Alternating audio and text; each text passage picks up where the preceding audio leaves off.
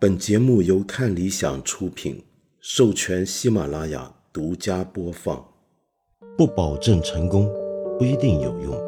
知识只是点亮世界的灵光。我是梁文道。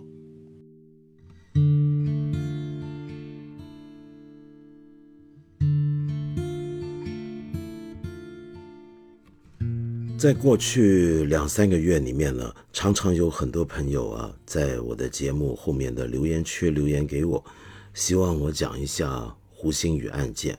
同时，也有很多人在这里陆续有些讨论，有些观点。但是呢，我一直都没有回应，也一直都还没有专门做一集节目来谈谈这件事情，是为什么呢？主要的原因就是因为我们所知道的东西太少了。如果真的要谈胡鑫宇案件，那我们谈的就是，怎么可能这么一个年轻人在今天这么严密的监控网络的存在下，可以凭空消失呢？嗯，最多就是谈这一点，而不是去谈各种各样的我们民间的流言，比如说他是不是被害了呢？他是不是被抓走了呢？呃，是不是牵涉到人体器官的买卖呢？那这些东西我都觉得，在没有很确凿的证据和一些很可靠的资讯之前，我是很难很难去谈的。但是今天二月三号，我们终于可以聊了。那是因为在昨天下午，我们都看到了官方的正式的发布，关于这个案件的调查的结果。简单回顾一下啊，就是整件事情是怎么来的。胡鑫宇呢是江西上饶市铅山县的一位高中生。这个县啊，其实户籍人口有四十八万多，但是常住人口只有三十八万多。那从这个数字你就看得出来，这是一个人口流失相当严重的一个县。那为什么是这样子呢？那估计就是因为这个县。的经济生活可能一般般，那于是很多人外出打工，那么这也就造成了这个地方的学校他们的状态比较特别，或者我该说比较普遍吧。也就是说，千山县很多中学呢都是寄宿制，主要就是为家长要不就是外出务工，要不就留在家里的话呢，也要每天劳碌经营生活。那么不可能让孩子常在家里面乏人照顾，所以就去寄宿了。那么除此之外，也有许多走读生了，当然还是。而胡鑫宇他所念的这间中学呢，是致远中学，在千山来讲，并不算是最好的学校，但是这几年的成绩呢，却是越来越不错。那么也算是相当好的一间学校了。那我们这里所谓的好坏，你也晓得，在这种背景下，一般强调的就是你的考试成绩怎么样。很多人会批评我们今天中国的应试教育，然后谈到学生们、年轻人们在应试教育底下有种种的不适应，有种种的困扰，可能会被忽略。可是问题是，我们可以大肆批判应试教育的百般不是。但问题是，如果换了你在这样的一个地方成长，你在这个地方生活，最主流的那个模式大概就是应试教育。除了考试，除了升学，除了考到外县市更好的学校，你觉得你作为一个年轻人，你的出路会是怎么样呢？你的父母又会觉得你的出路该是怎么样呢？无论如何，胡鑫宇呢？就是致远中学的高一的学生，在十月十四号的下午失踪了。那么后来警方的报告和校内闭路电视在显示出来呢，那一天呢，胡鑫宇呢中午上完课就去食堂吃饭，五点四十分呢就回到自己的宿舍歇息了一下，然后还在阳台呢停了一会，那么在那边站了一会。那么当时画面可见呢，他是往校外的树林三岗，然后附近一个公园灰园，在那边看了一会，然后五分钟之后呢，就走出宿舍楼了，跟打篮球的同学聊了几句，就直接往他之前在阳台上看的那个方向，也就是灰园方向走过去。几分钟之后，他又回到宿舍楼，到了五楼阳台，又看了不到两分钟，然后跟着他再次离开宿舍。然后又碰到同学还打招呼，终于这一回呢就直接往会员方向走。那么之后闭路电视就再也没有记录到他的身影了。当时可见他穿的衣服是一套白色的卫衣、黑色的运动衫，戴着眼镜，然后穿着一条运动长裤，以及一个回力牌的白色中帮的休闲鞋。他失踪五个小时之后，已经到了晚上的十一点四十一分。学校的班主任呢就通知了他的家长，那么他孩子不见了。然后第二天上午九点左右，那么他的家属呢就跟学校老师到千山县的工业园区的派出所去报案。那么派出所呢就立刻调阅各个监视监控系统、人脸识别系统，都没有发现他的踪迹。那么后来呢去检查他宿舍留下来的东西，就认定他应该当时走出去的时候只带着录音笔和饭卡、身份证、现金。手表都没，这些本来应该随身带的东西也都没有带走。后来家属呢也开始在警方之外自己寻找胡鑫宇的下落，到处张贴寻人启事，终于就引起了越来越多人的关注，最后就变成了一个我一开头所说的，就连我们这里都有很多呃朋友都开始关心，基本上可以说是一个全国性的大事了。他失踪四十多天之后啊，那么江西呢就已经把上饶市、铅山县等三个地方的警方联合起来，成立了工作专班，开始呢甚至派出了超过五千人次，在学校的后山、铁路沿线，呃这些地方扩大范围去搜寻胡鑫宇。那么到了一月一日，今年的一月一日，他失踪整整八十天，那么警方呢又做了一次通报。就说胡鑫宇的父母表示同意，已经排除校内人员涉案可能。胡鑫宇可能是因为厌学情绪自行出走。那么在这时候呢，我们要回顾一下啊，当时其实我们全中国失踪人口的数字啊并不低。就我们还记不记得去年丰县那一位被铁链锁起来的女子生了几个孩子的那件事？那么当时我们曾经有一集节目也谈过中国失踪人口的问题。那么我们引述过一个数字，就是民政部底下一个智库——中民社会救助研究院，它在中国走失人口白皮书二零二零呢这个报告里面发布。请注意，我们手上有的就是最新的数字，就是二零二零。其他公安机关方面，我们在他们公开的讯息。跟资料上是找不到中国人口失踪的最准确的数字，但就拿这份报告来讲，我们二零二零年我们中国走失的人次是达到了一百万。请注意，走失人次跟走失人数是不太一样的概念。走失人次这一百万也千万不要以为就是自此就消失了，再也找不到了。很多时候是报警走失，但是最后有寻回来的。这些都是我们要先注意的，但我们这这里就不详细去跟进这些数字。好，我想讲的就是，其实中国走失人口的数字并不低。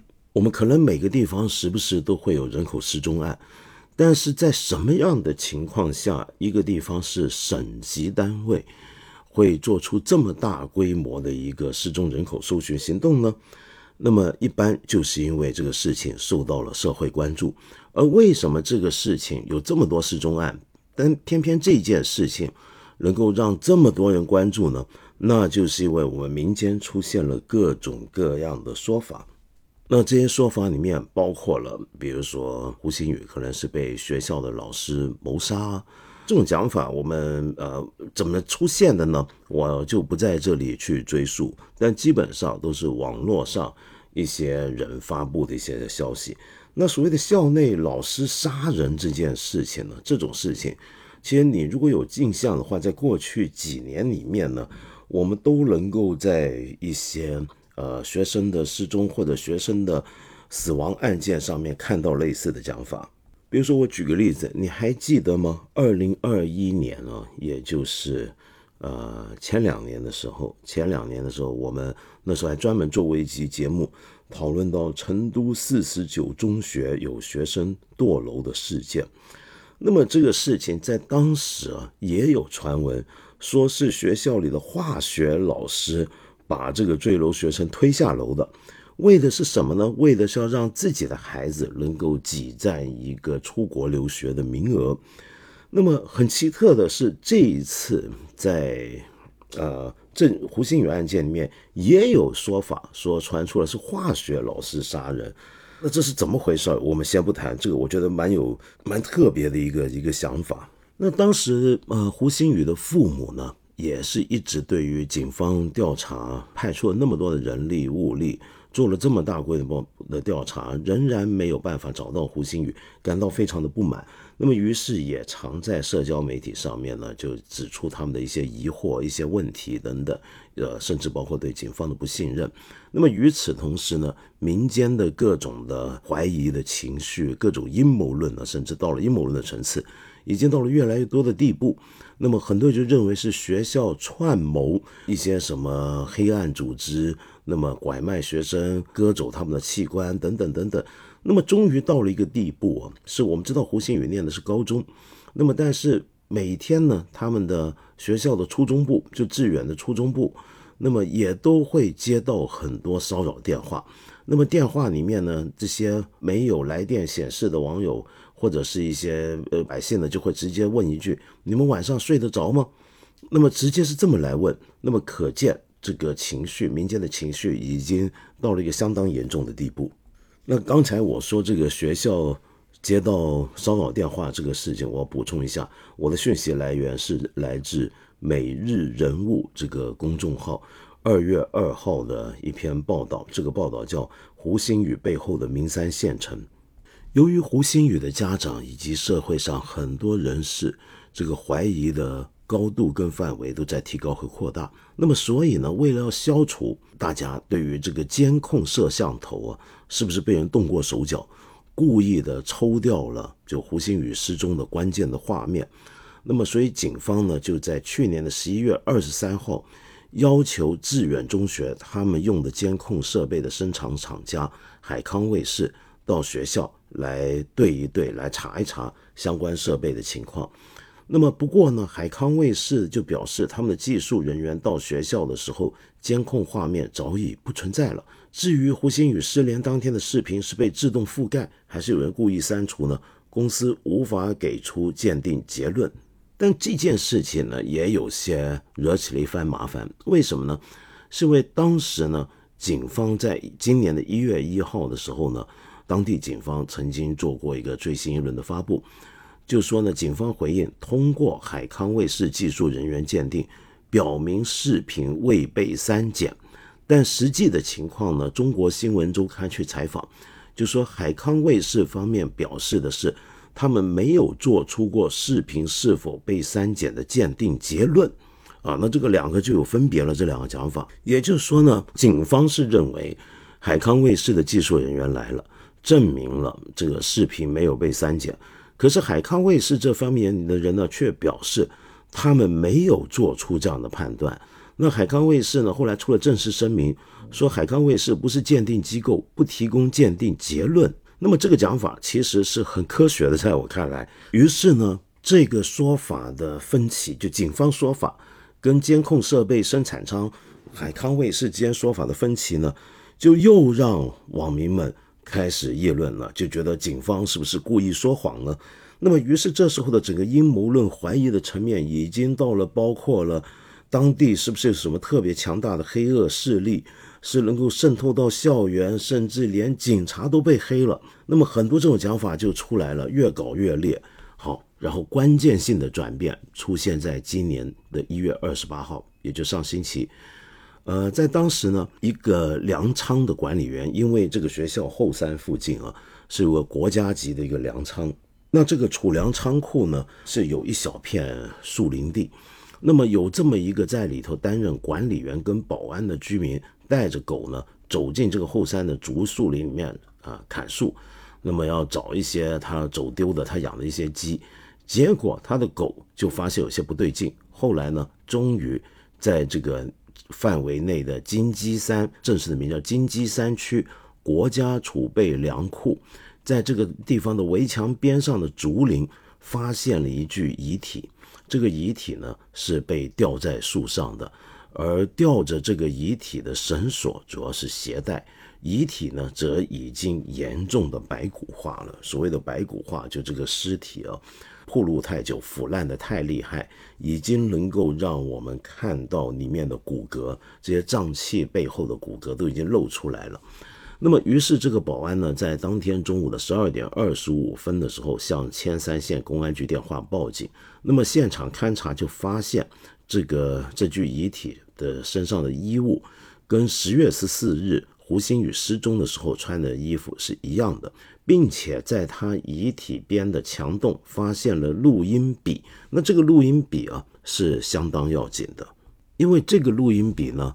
根据四川的红星新闻、湖南的潇湘晨报报道啊，就胡鑫宇呢，之前是曾经向他的哥哥要求买一支录音笔，那他就提出要用这个录音笔呢来录老师上课的时候的讲义以及一些日常生活的感想，是十月四号的时候买给他的。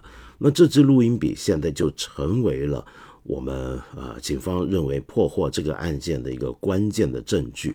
然后再来呢，就一月二十九号上午，那么公安机关的 DNA 鉴定就确定了胡鑫宇的遗体，这是个胡鑫宇的遗体。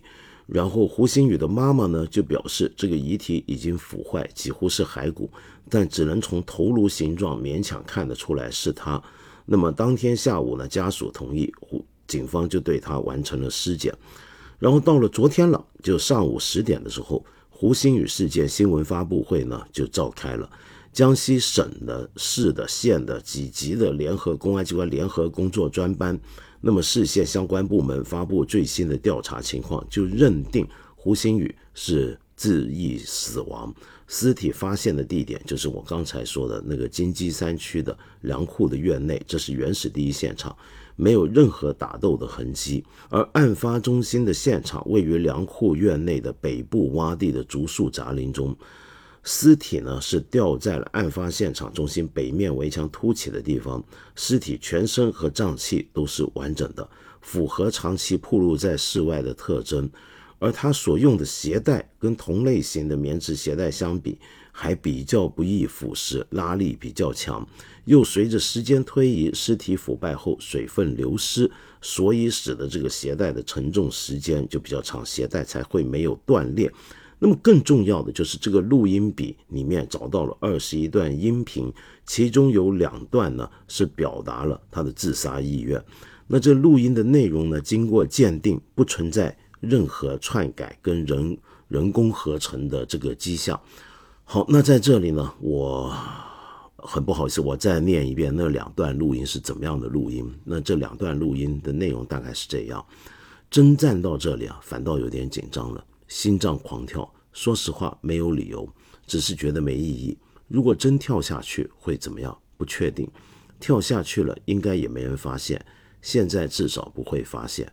以后过了几天肯定是会发现。刚刚又不跳，哎，我真的是想跳，不想，我应该是不想。另外再来晚一点的录音室已经没有意义了，快零点了，干脆再等一下，直接去死吧，可以的。因为我今天已经有点不清楚了，现在我好想去死，感觉已经没有意义了。那么警方的这一轮发布之后啊，就当地政府这次是最大级别的这么一个重要的发布会结束之后，是否已经能够还整件案件一个真相，让大家觉得真相大白呢？说实话，当然还是不行。那么首先呢，就是关于这个携带的问题啊。那么民间有很多人甚至在抖音自己拍视频去试验鞋带到底有没有，甚至是同款的鞋带有没有能力承受一个人的重量等等。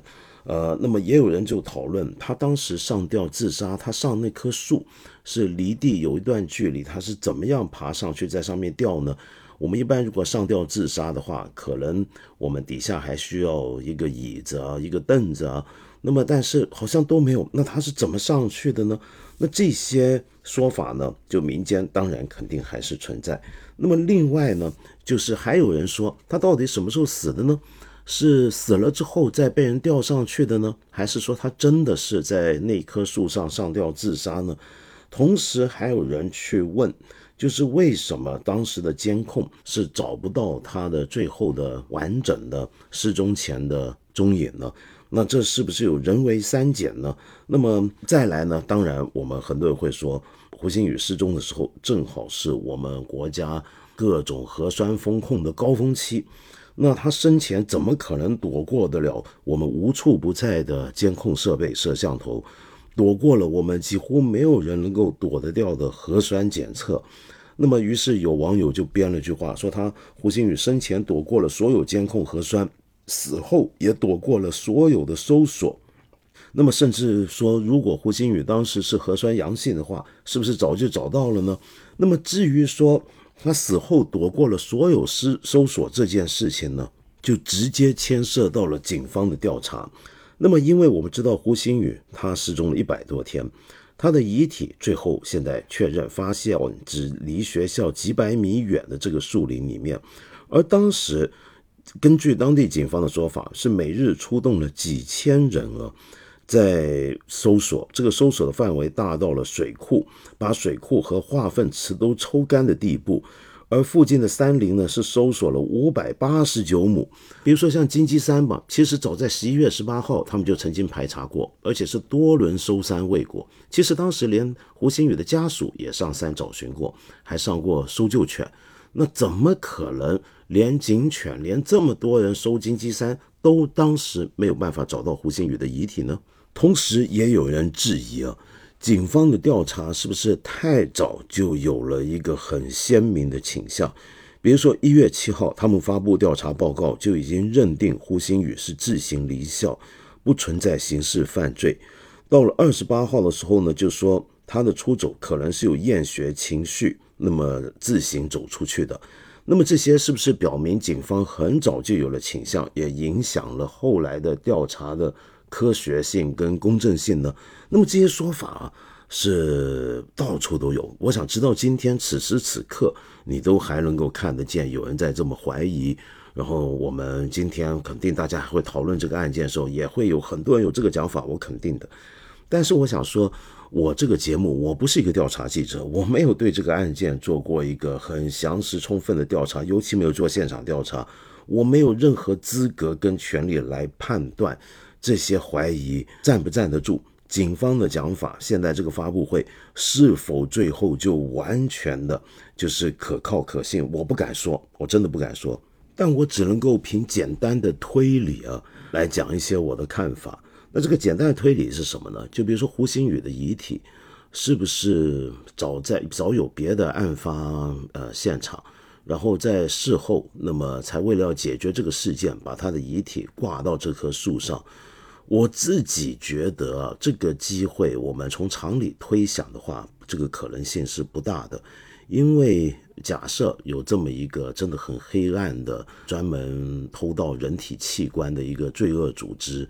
干下了坏事，那么杀了人，取得他身上的脏器之后，他们应最应该做的就是应该让这具遗体跟这个人呢，就从此之后彻底消失，而不太可能呢，又要大动周章的要假造一个自杀现场，然后把遗体调回去，特别是在今天警力如此密布，有这么多人关注这件事情。各方的记者、老百姓，然后一些自媒体都在关注的情况下，当地的老百姓都那么紧张的情况下，这个东西是很难做到的。比如说，举个简单的例子啊，在过去一两个月里面呢，如果有些记者就去到了致远中学附近去查看，结果就发现呢，你只要在学校门口逗留一会，就马上有人盘问。然后在学校附近的十字路口呢，都会有交警轮流站在那里指挥交通，同时呢，还有很多警察巡逻队伍呢，时不时几分钟就走上一趟。在这个情况下，你要去造一个这样的一个遗体的发现现场，我觉得这个技术难度是非常大，而且也没有必要对犯罪组织来讲，没有必要要有这种风险。那么再来呢，还有一些讲法，就是说当时胡鑫宇的尸体双脚平行地面，然后说胡鑫宇身上流的血呢，是熊猫血，也就俗称的熊猫血，也就是 Rh 阴性，就因此呢，他的血型很特别，要被人抽血啊等等啊这些讲法呢，那么公安机关呢都已经指出这都是错误的，这都是误传。当然你还是可以不相信啊，我等一下会再讲。对吧？有时候你一些事儿，无论再怎么真，你说出来，你全部知道真相，人家还是不相信，那该怎么办呢？好，然后公安机关现在已经要对少数故意编造、传播谣言的人员依法进行打击处理。比如说有一个最恶劣的，我前阵也看到有个视频，就好像说这个学校里面呢，致远中学有一个老师呢，那么威胁家属要私了，有这么一段视频很吓人。结果后来发现，这整个视频就是假造的。就有这么一个人，他故意照这个视视频出来，那么主要就是为了吸引流量。那么这种事情呢，很快就能够被澄清、被确认。那么还有一些什么电话录音啊等等，后来发现那个声音也都是假造的。那么我们知道，我们以前讲过很多次，在今天我们这个时代呢，有很多媒体就是为了吸引眼球，什么事情都弄得出来。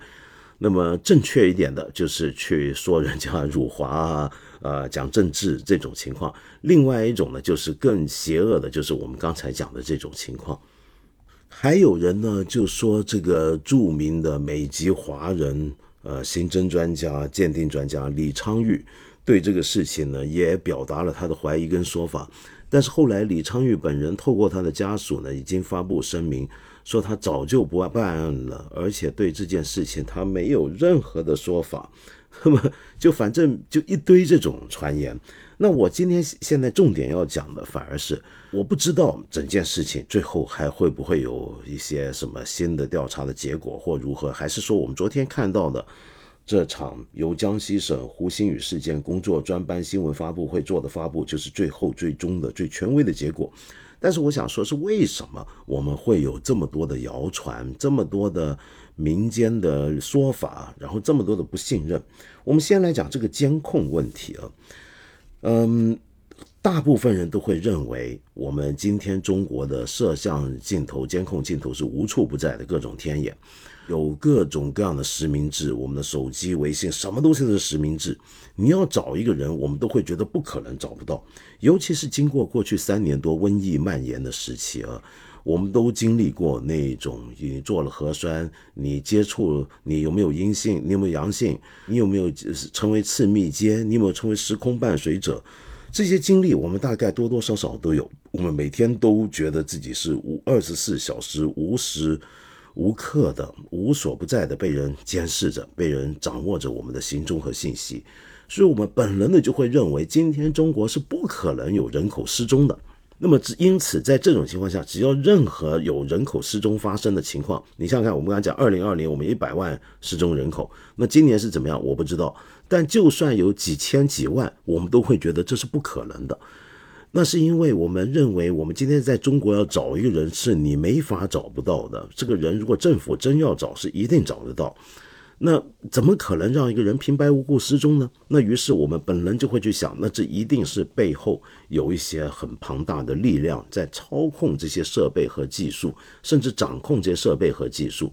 又由于我们都知道，我们所有的这些大数据跟监控的联网都是在政府在公权力手中，因此如果我们要怀疑的话，那就很自然的就会怀疑到政府手上。其实这会变成了一种所谓的监控的怪圈。所谓的监控怪圈是什么呢？那就是指的是，我们都认为我们中国是世界上治安最好的国家之一。事实上，我也认为是你比起几年前，我们现在治安真的是好太多。那种平常我们心目中的呃犯罪案件，现在要发生或者发生了之后而不被破获的机会，比起以前那真的是差太远了。那么在这样的情况底下，嗯，你一个人怎么可能呃失踪一百多天是找不到的呢？我们都会这么怀疑。那么也就是说，我们越是监控的非常严密，越是网格化，越是大数据周全，越是呃不断强调我们任何一个人的数据都是透明的，在公权力眼中的时候。我们就越相信，我们应该活得非常安稳，不可能有任何一点差错。那我们，但是呢，假如说真的出了差错，像这一回，那你想想看，换了你是千山县当地的公安或者江西省公安，你以后对这件事情的总结经验教训会是什么呢？那么当然，我们现在看到昨天发布会。当地政府也说了，那么现在他们认为这件事情，他们还是存在着工作有不足的地方要检讨。那怎么个检讨法呢？我们还不晓得。但要检讨的，无非就是刚才我们说，怎么可能找了一百多天，动了这么大规模，连化粪池都抽干，居然就是这个金鸡山学校旁边几百米的地方上都说搜索过，原来之前也没搜索到，那是不是表示之前的工作有不到位呢？那这种事情肯定要去做。那所以，但是我想回到刚才我讲那个，当地政府肯定要想的是，以后工作要更到位，更到位的办法是什么呢？那就是进一步的严密监控。就比如学校，我们对这件事情的总结经验教训，很多人就会觉得，呃，我们是不是要更加关注学生的心理状况？是不是要更加关？像去年成都四十九，二零二一年成都四十九中学的学生坠楼事件。我们是那个让我们感觉到，我们是不是应该更加关心学生的心理健康呢？他的抗压能力呢？我们的应试教育是不是把学生压到了没有喘息空间呢？那么，但是这些都是自根的，这些都是不能够立竿见影的。所以，你从公权力角度来看，他最能够做的就是进一步的严格的管控。那进一步的严格管控。到底是对学生的状态是更好了，还是更坏呢？我们不知道，但是至少能够保证以后不会再有一个孩子像胡鑫宇这样说不见了就不见了。那如果有了进一步的严密的管控，还有事情发生，那该怎么办呢？就只能够不断再循环下去。这是一个没话好讲的一种循环。那这种循环呢，又引申出了另一个循环。这个循环是什么呢？就是一种信任的链条，还不是监控的链，而是信任的链条。你比如说，现在呃，我刚才讲到的，警方跟海康卫视，呃，也就这个监选呃致远中学学校的摄像镜头监控设备的生产商，他们那个调查结果的差异的那个通报的差异的事件。那这里头呢，很多人就会不相信警方的调查结果，警方的说法，觉得你的说法很可疑。那么，甚至到了现在，警方给出再多的证据，让我们听到了胡鑫宇的录音笔的录音内容，你还是可以说你不相信的。那这个不相信跟信任，你是没有办法用任何证据来理清的。呃，我我常讲啊，就我们一人一旦失去了。某种信任开始怀疑起来，你后来你找到更多合理、再合理的讲法，再呃非黑即白、明明白白的、确凿无足无疑的证据摆出来，人家都是可以不相信。你比如说，我举个例子，假如警方给我们听到胡鑫宇生前的录音笔的呃内容，让我们发现他确实有轻生的这个意愿和倾向。那我们可能会怀疑，这真的是他的声音吗？你这个录音笔没有动过手脚吗？那警方说，我有检证专家来证明他真的没有动过手脚。那人家就说，那不行，我要找独立第三方。好，我真找到独立第三方来调查，证明这段声音不是人工合成的。那么，然后你还要怀疑，你可以怀疑你这个独立第三方背后是不是也被收买了呢？还是被警方或者公权力威胁了呢？好，然后我们可以不断的这么怀疑下去的。那这种怀疑是不会终止，因为怀疑是什么？这种怀疑不是基于一个对事实的在客观理性层面上对于某些事件、某些事实的看法有疑问所引致的怀疑。这种怀疑是一种情绪上的一种拒绝，对于你的信任是拒绝给你信任，拒绝相信你。情绪上的拒绝信任是没有办法用任何事实的证明跟逻辑的推理来消除的，它是一种情绪。所以现在问题来了，为什么会有这种对公权力的怀疑的不信任的情绪，而不是一种对于事实上的一些疑点的推理或推测，而这是一种情绪？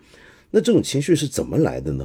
那？我不在这里去深入去讨这种情绪怎么来，但我们可以来谈的是这种情绪怎么样可以避免它的扩大，怎么样去消除它产生的空间。首先，这里牵涉到了一个舆论空间管理的问题。你比如说，就在胡鑫宇的关于他的这场事件的发布会，昨天发布之后，我在微博上面就看到呢，就是凡是跟官方新闻绑定的种种的 hashtag，你都很容易查到。但是你再打“胡鑫宇”三个字，甚至打上“携带”两个字，要去查一些说法，你会发现微博是没有显示你的搜索结果的。那么，甚至微博呢，这个在呃热点排行榜、热帖排行榜上面，胡鑫宇这件事情后来还排的比较后。那么这些迹象让人怀疑。包括微博在内的一些舆论，是不是已经开始被管起来，让大家不要再对这件事情说三道四的？那么另外呢，我们还可以看到，昨天的这个发布会也指出了，要现在要接下来呢，要严格对付各种谣言的流传，对付一些明显的造假啊，我觉得是完全情有可原。比如说像我刚才讲到的那个假造自己，假造一个视频。呃，拍一个志远中学的老师怎么样威胁他的家属？那么这种是是很恶劣的。但是如果我作为一个普通百姓，我今天对这件事情我有些不同的看法、不同的想法，我来质疑你的时候，那么你不让我说话，你把我禁言，或者让我的说的话搜索不到，你觉得会有什么结果呢？这个结果，在一个不信任情绪已经形成的情形下，大家就会觉得，你看你还禁言了，越禁越证明了我的怀疑是真的。这是我们今天常见的情况。你越是禁言，越是不让某种说法流传，人家越会觉得那肯定就是真的了。这种想法，相当普遍。而这种想法背后又牵涉到了另一个问题，就是我们现在的舆论空间的管控其实是比以前紧得多了。比如说，传统媒体基本上现在都是被管起来的了。那么，民间现在大家所有的声音、不同的声音，都只能够在各种像微博、社交媒体上面流传。如果在这种空间里面，你都看不见不同的声音的时候，那么人家就会说：那你的声音、你的主流意见已经一统天下。那你一统天下，可能你的出发点是好的，比如说这件事情，你会觉得有些案件，这个案件有一些事情是民间讲的太离谱，那根本是谣言，那根本是错的。但是你用一个非常不科学的方法，一刀切的把那些明显造假的言论之外的合理的猜疑的声音也都压抑下去的话，人家就越会觉得你这里面肯定有些什么不可告人的事情。呃，就相当于这个学校志远中学呢，在过去两三个月来受到的压力实在是太大了，就连跟高中部无关的初中志远初中，也都收到像我刚才说那种莫名其妙打电话去问人家工作人员睡不睡得着的这种骚扰电话。可是呢，反过来讲啊，就我们现在国内很常见，一个学校也好，一个公务部门也好，一个私人机构也好。出了什么惹人关注的事情，通常公司呢都会或者单位上级都会下封嘴令，那么不准学生、不准员工对外多说话。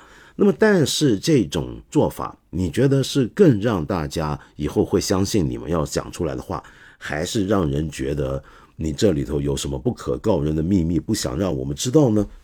也就是说，这种负面情绪、这种情绪上的怀疑跟不信任。恰恰是在一个言论空间很紧缩的状态下，反而会蔓延的更广，怀疑的程度也都更深。那么更致命的是什么呢？是政府机构啊，因为我们知道各地各级别政府都不一样，但是我们老百姓的想法就是，你江西的政府也好，四川的政府也好，哪政他们都是一回事，都是政府。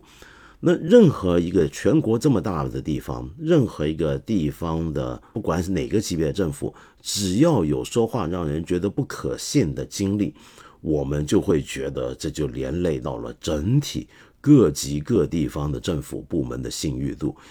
举个简单的例子啊，在这里，四川大学法学院的韩旭教授写了一篇文章，那么这篇文章里面呢，就讲到。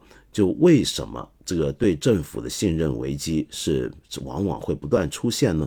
他针对这件事情呢，他之前写过一篇文章，这文章里面这么讲，他说，联想到前几年的政府和司法机关的信任危机事件，每一次都使政府或者司法公信力严重受挫。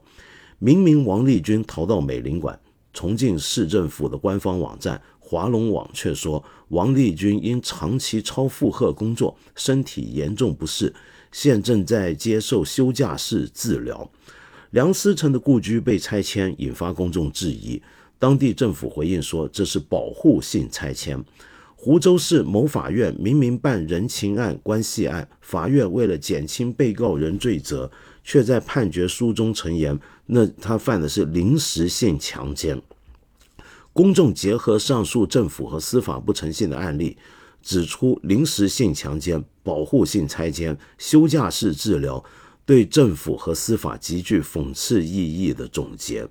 那么这就陷入了最近也很多人讨论的一个非常有名的一个定律，政治学上的定律叫塔西佗定律。塔西佗定律呢，就是古罗马一位历史学大师塔西佗用他的名字来命名的定律。那么，这是因为塔西佗曾经说过，在古罗马时候，他写历史的时候，他关注到的一个现象，就是当政府开开始失去公信力，无论你讲的是真话还是假话，老百姓都认为你在讲假话。当政府失去公信力的时候，无论你做好事还是坏事，老百姓都认为你是在做坏事。那怎么样制止刚才说的这种情况继续发生、继续恶化呢？这就牵涉到政府相关部门信息发布的处理。呃，简单的讲，就是一个政府的公关这个问题啊。我们几年来好多节目都讲到，这其实是个特别困难的一个技术活。就有时候一些大家关心的案件，像胡鑫宇案件，你的发布不够及时。那么百姓就会这时候呢，民间就传出了各种各样的谣言，如野火一般蔓延。那么同时呢，还会责怪你是不是有什么不可告人的秘密，那么长期不告诉大家你知道的东西呢？那你如果尽快的有什么消息就跟大家讲，人家就会说你这个东西是不是彻底的呢？是不是科学呢？你还没有最终确认，你就公布，公布出来之后，结果被人发现，原来还是有问题，就反而助长了更多的怀疑。那该怎么办？是应该尽快去公布一些你所知道的消息，还是要等到你觉得什么事情都再无遗漏，一次过完整的向大家公告你所掌握的资讯和讯息呢？这就是一个很大的困难。那么尤其困难的是什么呢？那就是因为我们国家的相关部门呢，在做这一类的舆情干涉的时候，还掌握一条许多其他国家不掌握的工具，那就是直接透过舆论审查的方法，把网上的各种呃政府觉得不能接受的声音直接消除掉。那么这个做法是两刃双刃剑，一方面好像很省事儿，就是怀疑你的声音直接被消除了。可是呢，它也会反过来造成两个恶果。第一个恶果就是我刚才讲的，如果这种怀疑的情绪已经存在，你越是禁言，人家越是觉得你有问题。第二是什么呢？由于这种工具太简单了，我通知相关部门把某些声音消除掉，我就省事儿了。那么久而久之，就会养懒了政府的讯息管控的技术，就使得就呃，我所谓的舆情干涉。并不是透过我主动发布什么信息来干涉，而是透过消除某些我不愿看到的信息来干涉。这种事情做多了，你怎么样去主动的透过我来发布信息来引导舆论，这种能力就会被减弱，因为你不用好好的去这么干了嘛。你不用透过一个很技巧的方法去引导民间的情绪跟舆论，我只要去把一些我不想看到的舆论从舆论环境里面拿掉，不就行了吗？这么做的时候，你的这种主动的技术和能力和经验都会受到减损。好，我们刚刚讲到了，就是为什么大家不相信，然后这种不相信又如何扩张、如何蔓延，在什么样的情况下会变得更加恶化？那么我们来讲讲最近的一些的谣传呢？甚至可以说是都市传说，这种讲法为什么反而得到了大家相信？比如说胡鑫宇这个事情一出来之后，就在我这个节目留言区下面就有很多朋友就谈这件事情，就直接联系到了器官黑暗的器官交易问题。这个讲法啊，我从一开始我就觉得不能够轻易去说，是因为我们没有任何证据去说明胡鑫宇案件跟非法买卖器官案有关。但为什么这种讲法会流传的这么广呢？这一来是因为在我们过去三四十年里面，这种案件确实发生过。举个简单的例子，就拿江西本地来讲，在二零一四年七月，江西南昌青山湖区法院就对一个非法买卖器官案庭审，揭开了一个隐秘的链条。那么这个链条是从网上招募，然后到圈养这些被抓过来或者被买过来的人体，拿了他们的肾出来，然后异地空运移植。这五个月里面，这样的一个犯罪链条能够牟利一百五十四点八万元人民币。那么，而器官来源啊，就我们国家因为捐赠器官的情况还不普遍，那么所以呢，很多等待捐赠器官来做紧急手术的人都知道，这个器官来源是非常短缺的，也给这个器官黑市提供了利益和生存空间。那么，二零一一年十月到二零一二年二月呢？那么我们刚才说的那个在江西被破获的卖肾的这么一个团体，他们呢就已经先后做到了把二十三个活肾供体带到一个小旅馆养起来，拿出来取肾的这么一件事情。那么这是一个当年非常重大的案件。也就是说，我们之所以会有这种都市传说，是因为事实上是发生过这样的事情。可是问题是。这种事情到底有多普遍，到底有多严重，而且这种事情到现在还有没有那么猖獗，这是两个很关键的问题。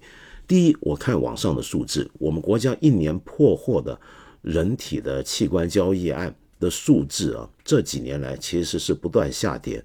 那并不是因为警方不够给力，所以破案少，而 我们更愿意相信的应该是这种案件本来就已经逐渐开始减少。它逐渐减少，当然就是我们不断庞大的警力所造成的。那么二来呢，则是很多人的自觉紧张的状态，因为我们现在还能看到很多网上公众号说这个呃一个人怎么被失踪、被拐卖是很容易。对，没错，去年丰县那个事情就说明人的拐卖还是比较多的。但是你说到器官的被强制性的割除这种暴力的案件。其实相对而言不应该那么容易。我们都曾经听过有人上什么洗手间一上呃就回不来了，因为肾给人割走了，这个的那个的，然后被人这个呃网上用色情手段骗上酒店开房，然后一早醒来肾不见了。那么这些都已经变成一种我们中国的都会传说，其实一直都有。那么，但是到了现在这一刻，这种传说仍然这么热烈，甚至因为胡鑫宇这个案件变得更热烈，则是正好搭上了另一个问题。我们要了解一个在历史学上面有很多这种民间谣言，比如说美国以前曾经发生过的著名女巫案件啊等等。这些民都市传说或者谣言的流传啊，是有许多的因素造成的。有时候一种因素呢，就是反映的是当时这个社会最关心的一些问题，或者对他这个社会对他们最关心的一些的问题，一些的社会情绪的看法，一些社会问题的看法。那么这些看法形成某种主流，就成为某种思想的迷因、思想的线索。那么，我们如果有某种的都会传说或者谣传，之所以能够传得很广，则是因为它在某方面搭上了我们对社会的一些的看法。比如说，现在胡鑫宇这个事情，为什么会让很多人觉得跟器官交易有关呢？那除了是我们早就有的这种都市传说，呃，对我刚才忘了讲，正因为这种都市传说流传很广，所以每个家长几乎都会劝孩子小心买剩的这些人贩子。然后我们大家都会很盯着自己的小孩，弄得我们中国小孩大概是全世界最多被家长送上学的小孩了，已经变得很安全了。那么，所以我觉得现在这个事情要再做是没那么容易。但是我们之所以仍然这么相信，现我讲我讲回为什么我们今天特别相信，是因为最近有个关键词流传的很广，而这个关键词呢，很不巧也跟胡鑫宇案件的发生跟被关注是同一个时期。这个关键词呢，其实今天已经是被禁掉的一个词，那就是“人矿”。人矿这个词的流传啊，其实是跟我你大概知道人矿的意思啊。我们可以从两方面来讲人矿，一方面是从大家今天最喜欢谈的资本问题，就从资本家、从资本利益的角度来讲，我们每一个人呢，其实都不是一个活生生的生命，而是有待榨取劳动力的矿场。资源，所谓的人力资源，人力资源是好听的讲法，人矿就是一个比较残酷的讲法。那么从权力的角度来讲呢，人矿指的就是我们为了一个总体的宏大的国家目标，我们每一个个体都是可以被牺牲的代价。那么从这个意义上来讲，人矿，所以我们可以从权力和资本两个角度来讲人矿。而人矿这个词呢，最近是流传的很广，那么终于也被禁掉了。那么如果套上了撞上了一个器官买卖的都会传说的时候，那这个人矿就会变得非常形象而鲜形象很鲜明的一个比喻了，那就是我们人体还真的就像是一个矿场，我们身上的这些器官呢，都是我们这个矿里面呢有待挖掘的宝贝宝物，而人矿这个东西。在这时候的流传，还要牵涉上另一个我们今反映我们今天社会问题的一个想法。这个想法是什么呢？就是我们认为我们这个国家存在着严重的财富分配不均、权力分配不均的问题。总有一些人呢是有权有势、有办法、有能力，他们日子都过得很好。你比如说你在小红书。我有时候看小红书，你会觉得好像全中国的人都都好像都是精英分子，都穿得很好，喝得很好，吃得很好，都在讨论怎么样去日本一个东京米三餐厅定位，呃呃，巴黎某某会员制餐厅，我有办法怎么混进去？要不就全中国人好像都都在留学，都在移居海外似的。那看了这个东西多，你会觉得哇，好像真的很多人是有权有势有办法。那我这些。我天天混得这么不如意的人，那我算什么呢？那我不就是个人矿吗？那么，由于我们存在着一种社会，任何一个社会都不可能完全公平。而今天的中国，我们尤其觉得可能存在的严重的权利跟利益的分配不均匀问题，否则就不会讲什么共同富裕了，对不对？好，那在这个情况下，我们就搭上了整个怀疑论、整个阴谋论的基础条件就构成了。首先，我们认为这个社会权力跟财富的分配不均匀。有权有势的人是有办法做到很多事情。我们这个社会是个关系社会，我们这个社会有很多的后门，他们肯定能够找到很多后门，找到很多潜规则来满足他们的利益要求。而我们这些活在比如说像千山县这样的地方，常住人口跟户籍人口差这么多多的地方，我很可能我这辈子没有什么出头天。我这个地方是。叫天不地应，叫地不灵的，我我这个地方好像生活上面的前景就一般般，那么我就成为了那个天然的人矿，等待那些住在北上广深的大都会的财权有权有势的人来挖取我身体上的器官。这些地方的人呢，都是能够掌握整个权力背后隐秘的链条，能够上通天庭的。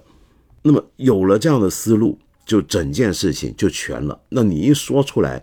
就很多人就会有共情的，很多人觉得只要我日子也一般般，然后我也很厌恶这几天不是大家都骂资本吗？然后或者骂权力吗？那么我也对这些事情有很反感的情绪，然后再加上呃刚才讲的种种的情节，对政府的不信任、怀疑，那整个阴谋论流传的温床就完全形成了，就一说就通，讲这番话你一讲出来就有人要信。比发布会上政府给出更多的材料、更多的证据，都还要更更像是真的。这所谓更像是真的，不是从理性跟事实上来看，而是从情绪上，它符合我认定的一些东西，符合我对这个社会的看法。所以现在这些阴谋论之所以流传，是第一，它符合了我对政府发布消息不可靠的看法，它符合了我对我们国家监控那么严密。呃，怎么可能有人会不见一百多天的这件事情的怀疑？我这种怀疑被呃这个看法也被符合上了，也被搭上了。再来呢，它还符合了，就是我对于舆论管控的看法，就是我们现在凡是舆论管控的这么严，凡是大概如果政府不想或者相关部门不想让我说某些话，那这个话大概就是真的。那么再来呢，我觉得这个社会是严重不公平的社会。总是有少数的精英分子呢，是能够对我的生命予取予求的。那么再来呢，还牵涉到一些的器官传说、器官交易的长期以来存在的都市传说。那所以，我整个阴谋论的这个思路，每方面的我的都符印这条阴谋论就符这个阴谋就符合了我对这个社会方方面面、对政府公权力、对社会现况的看法都对上了，都打上钩了。那你说这种说法，它能够不流传开来，能够不被接受吗？我觉得这个才是现在这个事情给我们的一个启示，是不是？啊，今天一不小心，我们节目一做又做到了快满一小时了。那我现在先留点时间，简单的回应一些朋友们给我的一些的留言，好不好？好，我看看过去两期留言里面有一些呢，我要先回应一下。有位朋友叫往昔假假，说道长能不能说说日本要向大海排放核废水这个事情？世卫组织最近更新了应对辐射和核紧急情况关键药物清单，这是给出了应对指南吗？普通百姓我们要如何应对和准备呢？有什么需要注意和防护的吗？麻烦请凭借一下科学指导意见，国内国外皆可。那我对这件事情没有更新的一些的资讯在手，我还要再做一些研究。但我可以先简单向您报告啊，王西佳讲，其实我们对于这个问题，在我们这个节目的第两百七十九集、第二百七十九集是有过一整集节目来谈这个事情。那当时呢，当然很多情况跟现在也还是有变化，但您不妨先听听那集节目，您看怎么样？好，再来有位朋友叫 Ryan，你说我想问一个跟版权有关的问题。我是个星际争霸的玩家，暴雪在今天退出中国后呢，我买断的星际争霸一的重置版和星际争霸二的 DLC 并未获得补偿，我唯一能够继续使用他们的途径就是盗版了。我觉得有些讽刺，正版损害用户权益，盗版保护用户权益，无独有偶，之前 Kindle 退出中国也是类似的情况。嗯，然后我我这边就不完全念完了。你说，我觉得很奇怪，这些与正版最保护用户权益、正版体验最好的传统认识是相矛盾的。我觉得问题的主要矛盾有两点：一个是账号分区的割裂，为保护版权遵守一些法律，厂商确实无可奈何；二是虚拟商品的易于复制，所以使用上出版上有很大限制。请问怎么看？有什么解决办法？所以想跟我聊聊这事儿。这个事儿啊，还是个大话题。我们今天不可能在这短短的一两分钟把它讲得很清楚。但是我非常同情您的处境啊，Ryan。我觉得星际争霸那件事情，其实暴雪的处理是很不妥善的。就像您讲的，很多用户没有得到一个合理的补偿，我觉得那是纯粹是一个公司本身的错误。那么，但是上升到这种合法的跟盗版的这种。今天的这种国际的互联网上的一些的应用或者一些商品所带来的问题啊，我觉得的确就是个比较不好搞的事情。首先，它牵涉到你刚才讲的分区的问题。那由于这些账号要分区，比如说我用 Netflix，我用大量的这种电子账号、电子商品，都我都经历过大量的这种由于分区带来的种种的困扰跟麻烦。那我们大部分人解决这个问题的办法，其实是一些走法律呃空洞的办法，比如说你用 VPN 啊等等的，呃，用这些工具来逃避种种的这种分区限制，要不然呢，就是很多人就直接用盗版。那么，但是问题为什么会是这样呢？那一来就是因为全球的这种智慧产权的保护都是按国家按区来处理的，这是无可厚非，而每个国家。有自己的法律跟自己的主张，比如说我们中国，那你在中国很多人就说，我们怎么可能合法的去看一个奈飞上的电视剧呢？对呀，这就没办法。但是我更想讲的呢，就是其实今天所有的这种虚拟商品啊，都会有个潜在的问题，就它因为它们完全商业化的。你有没有想过，如果有一天啊，我们今天可能觉得很难想象，假如你用苹果手机。你用 iOS 提供的种种服务，你买的所有东西都是 App Store 上完成。有一天如果苹果倒掉了，你的这些东西怎么办？我们觉得好像很难想象，是不是？但谁说它不会发生呢？因为我买书也是，比如说 Kindle 的例子就很明显的例子，Kindle 退出中国了，那我们中国区原来的用户怎么办呢？那你如果还能够在一定限期内尽快把你的所有的 Kindle 上面的书都下载到别的设备上，那还好办。但是这个东西真的可靠吗？呃，甚至你用来呃这些所谓你处在云端的材料，那个云服务器它是不是永远可靠呢？云服务商是否永远都能够这么经营下去呢？所以我为什么这是很我到现在都还有很买纸本书的习惯啊？我虽然到处跑，我被迫用大量的电子书籍，可是问题是我仍然倾向用纸本书，就是我觉得这个东西其中之就我觉得好像。好像比较稳，不会有天说 Kindle 没了，某个东西没了，我这个书就没了，买了书好像没买过一样，啊，这也很无奈。当然了，我们如果从更透彻的角度讲，我学佛的嘛，什么东西是永存的呢？你以为你的买的纸本书，有天你家不着火，然后不水淹，这纸本书一直存在吗？好像也不太可能。好，我们上次前一集节目讲到中国奇谈啊，谈到了动画啊，该不该分级？呃，我们国家该不该推动动画以及电影电视剧的分级制度的问题？那么有朋友呢就指出啊，就很多朋友说，其实不赞成我的想法，觉得分级还是需要的。分级的指标呢，应该是，比如说这位朋友叫 CJ Free，你就说，我觉得分级还是需要的。分级的指标应该倾向血腥、暴力、色情，否则岂不等同于日系 AV、P 站也可以对小孩开放？如果分级标准转向好的作品可以不分级，那么好作品的评判需要时间。三国那可是历史的积淀，中国奇谭这样新鲜热辣的作品，P 站上每天更新，是不是需要有一群人观摩打分，再面向儿童放开？那不就是另一个概念下的分级？再说打分的这群人该不该包括一些儿童呢？这话拉呱起来可就长了。是的。呃，请注意啊！我在那一集节目里面，我并不是说我不赞成分级，恰恰相反，我十几年来我一直主张中国电影、电视，包括动画在内的分级制度。我只是想说，分级解决不了全部问题，因为我们分级，全世界通行的办法，我上次节目也提到，就是依照一些最客观、我们肉眼可见的标准，比如说。你的电影里面有没有色情镜头呢？有没有特别暴力的镜头呢？有没有血腥的镜头？这是肉眼可见，我们用这些做指标。但是有一种情况是这样，就是他在他可能镜头上毫无色情呃动作场面，没有可见血的暴力场面，但他的意识非常的暴力，非常黄啊，很黄很暴力。那这种情况该怎么办呢？那？意识，如果你要按照意识来分级的话，那就麻烦了，那就牵涉大量的不能够客观评价的主观的倾向了。那所以我想说，分级是必须的，但是分级不穷尽，就分级是解决不了全部问题的，这是我的看法。但并不表示因此分级不必要啊。那另外一位朋友叫 Empress，你说。呃，我曾经对中国不上映美国大片像《壮志凌云二》一阵嘲讽。现在《流浪地球》在美国排片很少，甚至海报都不放，只允许放三天。连《时代周刊》也专门出来发评论，给出三十分的评价。您怎么看？你批判国内的狭隘的时候，麻烦综合全球各国的情况，免得一些涉世未深的青年以为就咱们是小心眼了。其实这个问题没那么复杂，Empress。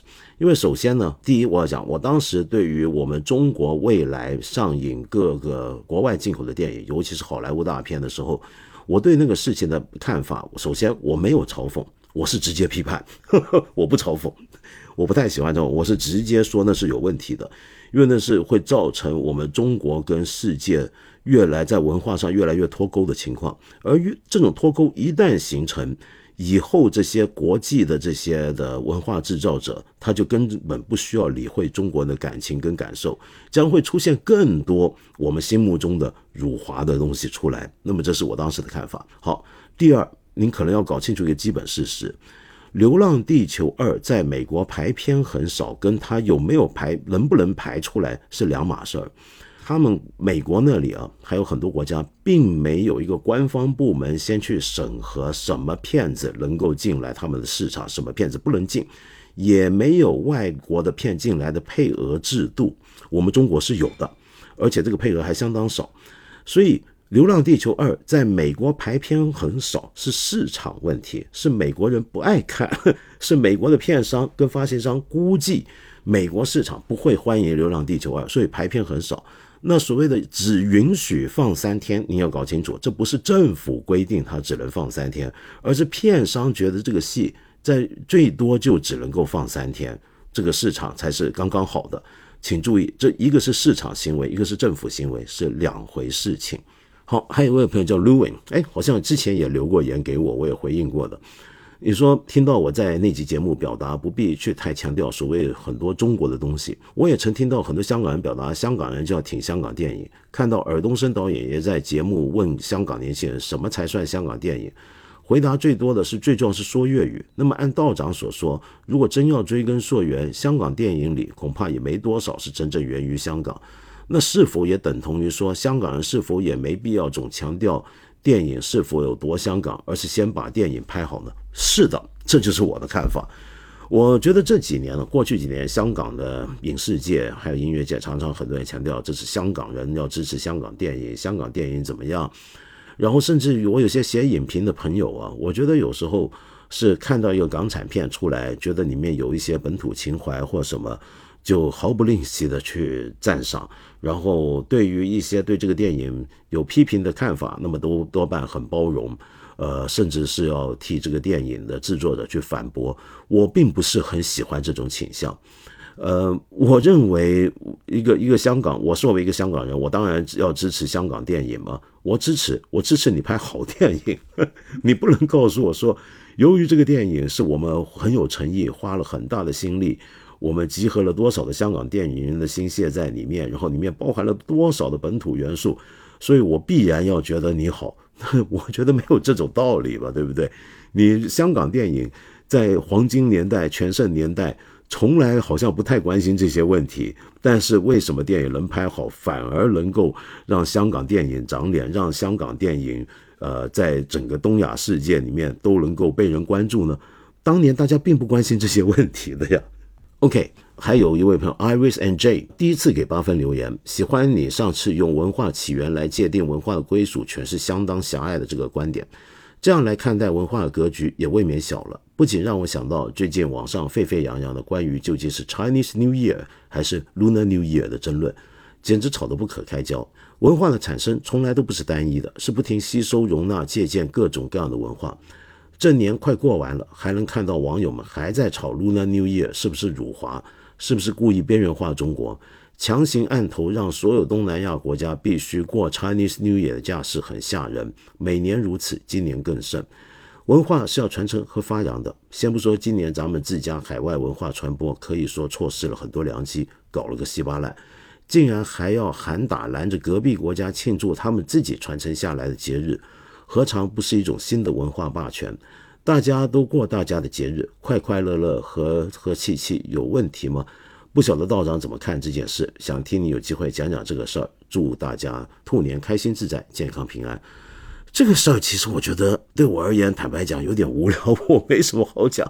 我觉得我们如果别人用 Lunar New Year 而不用 Chinese New Year，我们觉得是辱华的话，我们应该先自己要先证明，就我们用中文，我们怎么称呼我们的农历新年呢？你知道我们国家怎么样称呼我们的正月初一吗？这一天不叫新年，我们叫什么？我们叫春节。春节在中国历史上指的是二十四节气里的立春，而不是正月初一。也就是说，我们自己都叫错。如果从从某种文化传统角度来讲的话，我们什么时候开始把正月初一叫做春节呢？那就是当年的袁世凯。他那个时代定下来的，在袁世凯执政的年代定下来，因为我们要符合格里历的公历，我们中国就改了，就以所谓的公历为一月一日为新年的元旦，那天叫正式的新年。我觉得我们不要去吵人家，你是不是辱华了？你为什么不叫 Chinese New Year 而叫 Lunar New Year？我们自己都没叫，我们叫中国新年呢，因为这我们都叫春节呢，别叫春节，首先我们就叫新年。